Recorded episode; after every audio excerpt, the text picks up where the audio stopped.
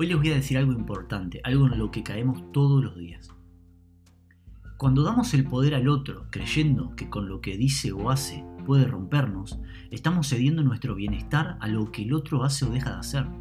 Es una especie de, toma, te cedo parte de mi bienestar emocional, cuídalo, así te cargo vos de no hacerme daño. ¿Para qué hacemos eso? Yo creo que para no hacernos cargo 100% de lo que nos pasa, de lo que nos pasa internamente. No nos hacemos responsables de que somos nosotros que recibimos un mensaje y actuamos en función de nuestras propias creencias e intereses sobre ese mensaje. Si alguien te dice que no servís para hacer algo, ¿es responsabilidad del otro tu bienestar emocional? ¿O es tuyo porque crees lo que el otro te está diciendo? ¿Te crees que no servís para eso? Al final voy por el mundo como una víctima, no queriendo que nadie me diga o me haga algo que me pueda llegar a lastimar. ¿En serio somos tan frágiles? ¿No será que cuando alguien me hace o me dice algo que me afecta, que afecta una parte de mí, me tengo que hacer yo cargo de esa parte que se ve afectada? ¿Porque esa parte me pertenece? ¿O queremos estar en una burbuja solo de comentarios, acciones y formas positivas? Dos personas frente al mismo comentario de no eres bueno haciendo esto pueden reaccionar de formas muy distintas. Tal vez uno deje de hacerlo, se sienta frustrado y use la excusa de lo que le dicen.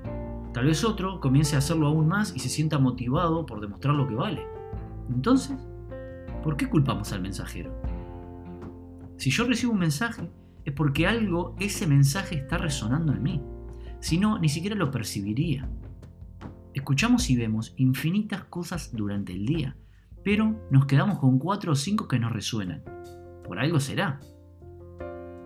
Basta de victimismos y basta de culpas al final nos terminamos haciéndonos nosotros mismos rehenes. Es como si hiciéramos un contrato invisible donde yo le doy a los otros una parte de mi bienestar emocional para que cuiden cómo se comportan conmigo. ¿Estás dispuesto a eso? Y sobre todo, ¿estás dispuesto vos a ser responsable del bienestar de los otros? Vamos a otro ejemplo. Un amigo me deja plantado justo el día que tenía muchas ganas de hacer algo. Y ya lo culpo a él, lo culpo de cómo me siento. Al final lo que hago, mi bienestar emocional, lo hago depender de esa situación, de lo que hizo esta persona. En cambio, si me llega a dejar plantado un día que realmente no tenía ganas de salir, pero no se lo había dicho, termino agradeciendo que canceló. Entonces, ¿en qué quedamos? Estamos frente al mismo hecho, pero actuamos de manera distinta en base a lo que tenemos dentro en ese momento, en base a lo que quiero o a lo que espero del otro. Así que el verdadero conflicto no está en lo que el otro dice o hace, sino en cómo yo me tomo eso que dice o hace. Al final de cuentas nos pasamos hablando de empoderamiento y tomar el control de nuestras vidas, pero alguien hace algo que no me gusta y listo. Está mal porque no lo puedo hacer de esa manera, no es la manera que yo quiero que lo haga, me tendría que responder otra cosa, no me gusta lo que me dice. ¿Se dan cuenta cómo le damos el poder sobre nuestro bienestar emocional a los demás? Y lo peor es que nuestro bienestar emocional incide directamente en nuestras vidas, en cómo nos vemos a nosotros mismos, cómo actuamos, cómo hacemos lo que queremos, cómo vivimos. Empoderarse 100% de uno mismo es también hacerse responsable por lo que sentimos.